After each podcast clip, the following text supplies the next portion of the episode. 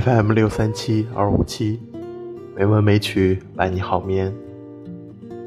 亲爱的朋友们，大家晚上好，我是主播小黄。今天是二零二零年三月二十四日，欢迎您如期来到美文美曲第一千九百六十一期节目。今天为大家带来的是一篇散文，名字叫做《孤寂》。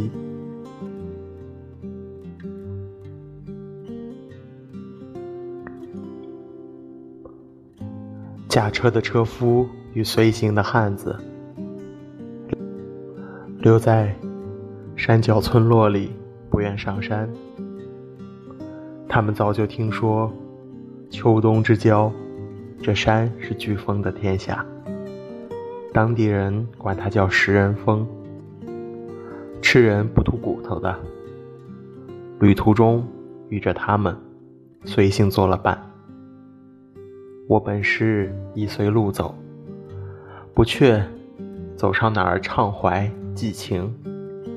往往五天四夜露宿在外，不见一个人，一只牲口，只见忽隐忽明的泥草路上，偶有折痕，有的是金碎的，有的约莫前朝了。他们算是半个游民，本乡欠粮。年岁不好时，千里迢迢的到异乡讨活做，卖点营生。看看一年将尽，开始往回走。他们的身上仍有一条红尘丝线，系得紧紧的，总要带点儿银两，实行吃食，回老乡过年。不管那条红丝在风吹雨打中。染了多少悲哀故事？他们每到秋冬之交，就会被丝线牵引回老家去团圆。一切吃苦都是为了团圆。这地方离他们二人的本乡还有段路，算是最后一役了。奇风异俗也是他们说给我的。那鬼风到底多凌厉？他们没亲身体验过。传说这么教，他们怎么信？所以，虽然翻过这座山是最轻省的路，他们死也不走，甘愿在平野上绕个大圈，回山后的家。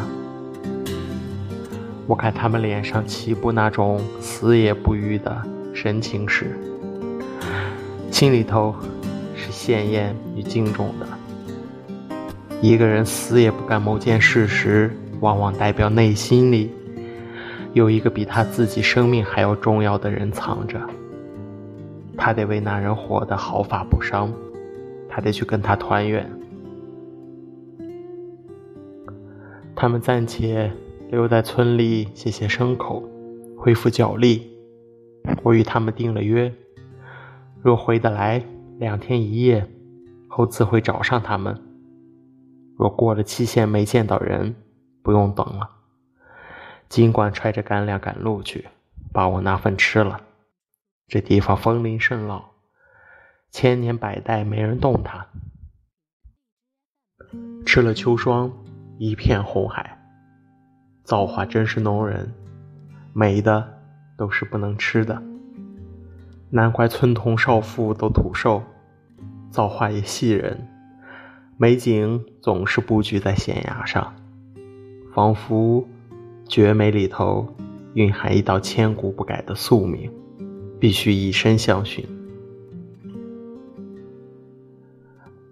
大江南北半遭，酷雪暴雨烫沙都在衣裳了。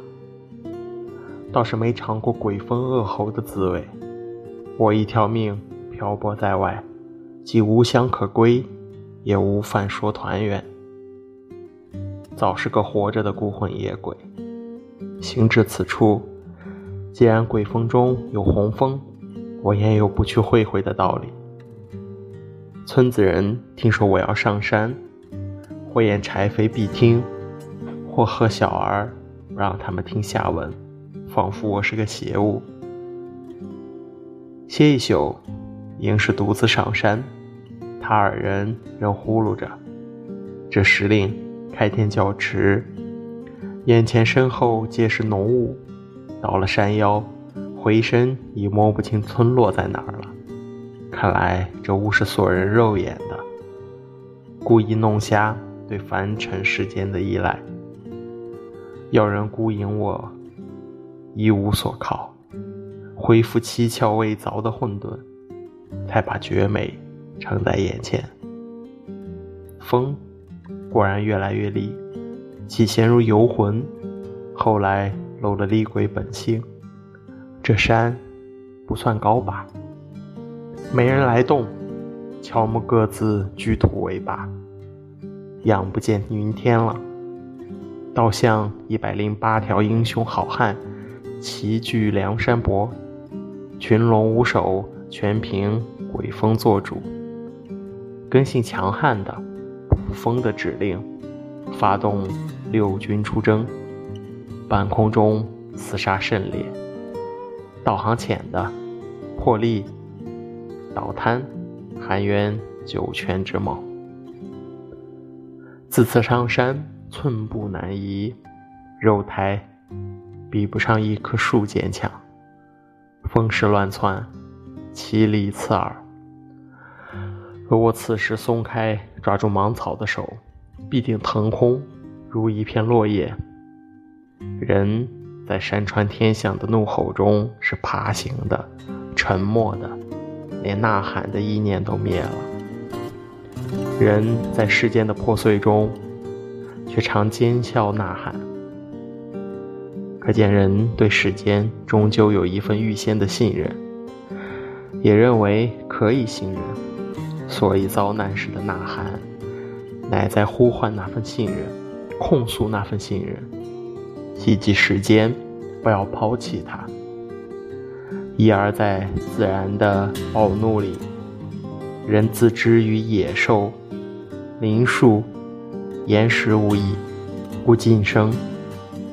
呐喊，乃为了给另一个人听，期望获救。既然众人皆与临时无异，寒也是空寒。在狂怒的天象中，一头僵冷的兽，一块烈焰，一具英年壮汉的尸首，与一片枯叶有什么不同呢？有什么不同呢？魔风稍歇，我快步转上，往另一座峰前进。风似乎回复游魂，不像适才欲将我五马分尸。虽然仍有扯发猎山之旅，因为离了前者，反而觉得此时是微风拂脸了。人常觉得自己所遭逢的是最悲哀的。因为他还没有见识到更悲哀的。我把自己绑在一棵千年大树上，暂时与他合体，待转身面向山间空谷，奋力张眼。满空红潮，人世有多少生灵，这儿便有多少双峰，自称空中海域，在风的魔掌中。滚涛怒舞，忽而如群龙飞天，又如六宫粉黛，一起飘美稀有。美才是真正的帝王，天地不过是左右大将军。在我之前，谁逊于此？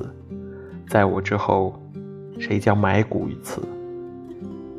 独自面对绝美，才明白，不是鬼风识人。是绝美，叫人闻惊。而像我一样又拎着肉体凡胎回到世间的，便注定接受绝美诅咒，永远被孤寂缠身了。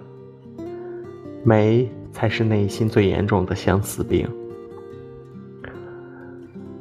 每当行过春阳高照的集市，或客店不眠的雨夜，或雪季的火盆旁，孤寂总叫我偷偷抹泪，仿佛我是唯一背叛红潮的那片霜叶。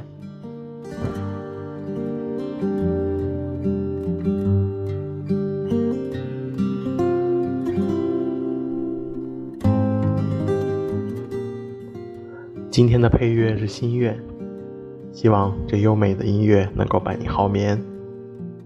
今天的节目就到这里了，感谢您的收听，亲爱的朋友们，大家晚安。